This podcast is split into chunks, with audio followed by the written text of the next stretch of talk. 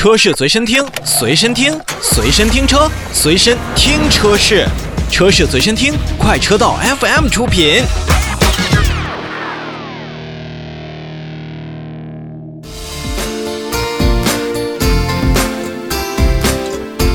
说回到长城呢，长城汽车也是同期公布了八月份的产销数据。那么八月份的长城汽车也是共销售了八万九千四百四十二台，也是同比增长了百分之二十七。那么其中呢，国内市场销售数字是八万两千五百九十四辆，那么海外市场销售数字是六千八百四十八辆。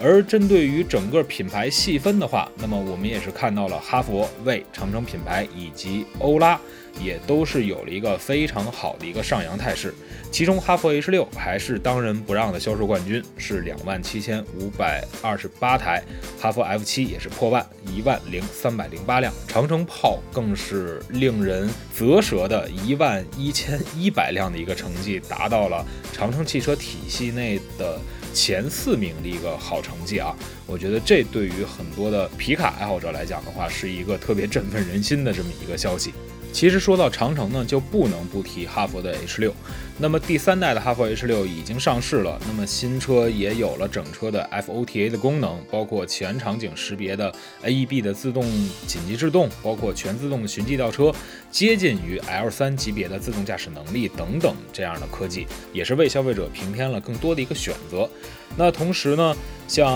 2021款的哈弗 F7 也是即将上市，也是会首搭腾讯 TAI 的一个3.0的一个系统。同时呢，在前一段时间也是正式开始预售的哈弗大狗也将进入哈弗 SUV 以及整个国内 SUV 市场的这么一个竞争的这么一个行列。那刚才也是提到了魏品牌，其中魏品牌坦克现在是非常非常呃受人关注的一台车型，但是在它上市之前呢，包括 VV 五、VV 六以及 VV 七的科技版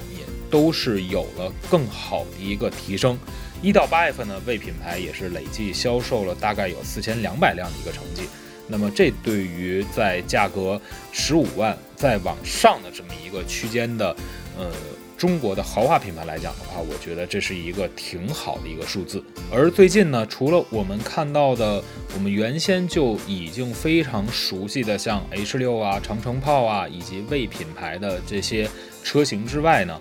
欧拉在整个的产品线上虽然没有自己的老大哥那么的多，但是欧拉的黑猫和白猫也是整个销售了将近有五千台的一个数字。随着欧拉黑白猫的这么一个比较好的销售的表现呢。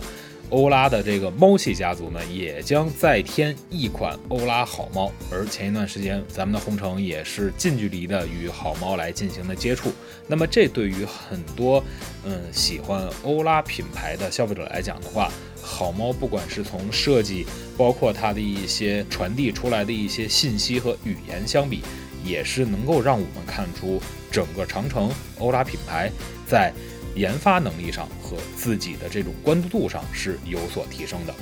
实际上，长城汽车一直以来会大家会觉得比较低调，那么可能还是以一种呃非常务实的态度去做着自己熟悉的皮卡 SUV 以及现在的欧拉新能源车这样的领域。但实际上呢，科技长城专家天团为口号的。科技创新的长城汽车的转型呢，也确实是长城汽车目前为止的一大发力点。不管是我们现在看到的哈弗大狗，还是刚才提到的坦克三百，以及欧拉的好猫，或者大家已经非常熟悉的长城炮，从销量上、从名字上、从它的产品特性上，都已经让我们能够感受到，其实长城不光是有务实、有科技，更有与消费者接近的这种态度。而这种态度呢，也将引领着更多的消费者走进长城的各个品牌的店内，同时呢，也是可以让更多的消费者去亲自进行体验。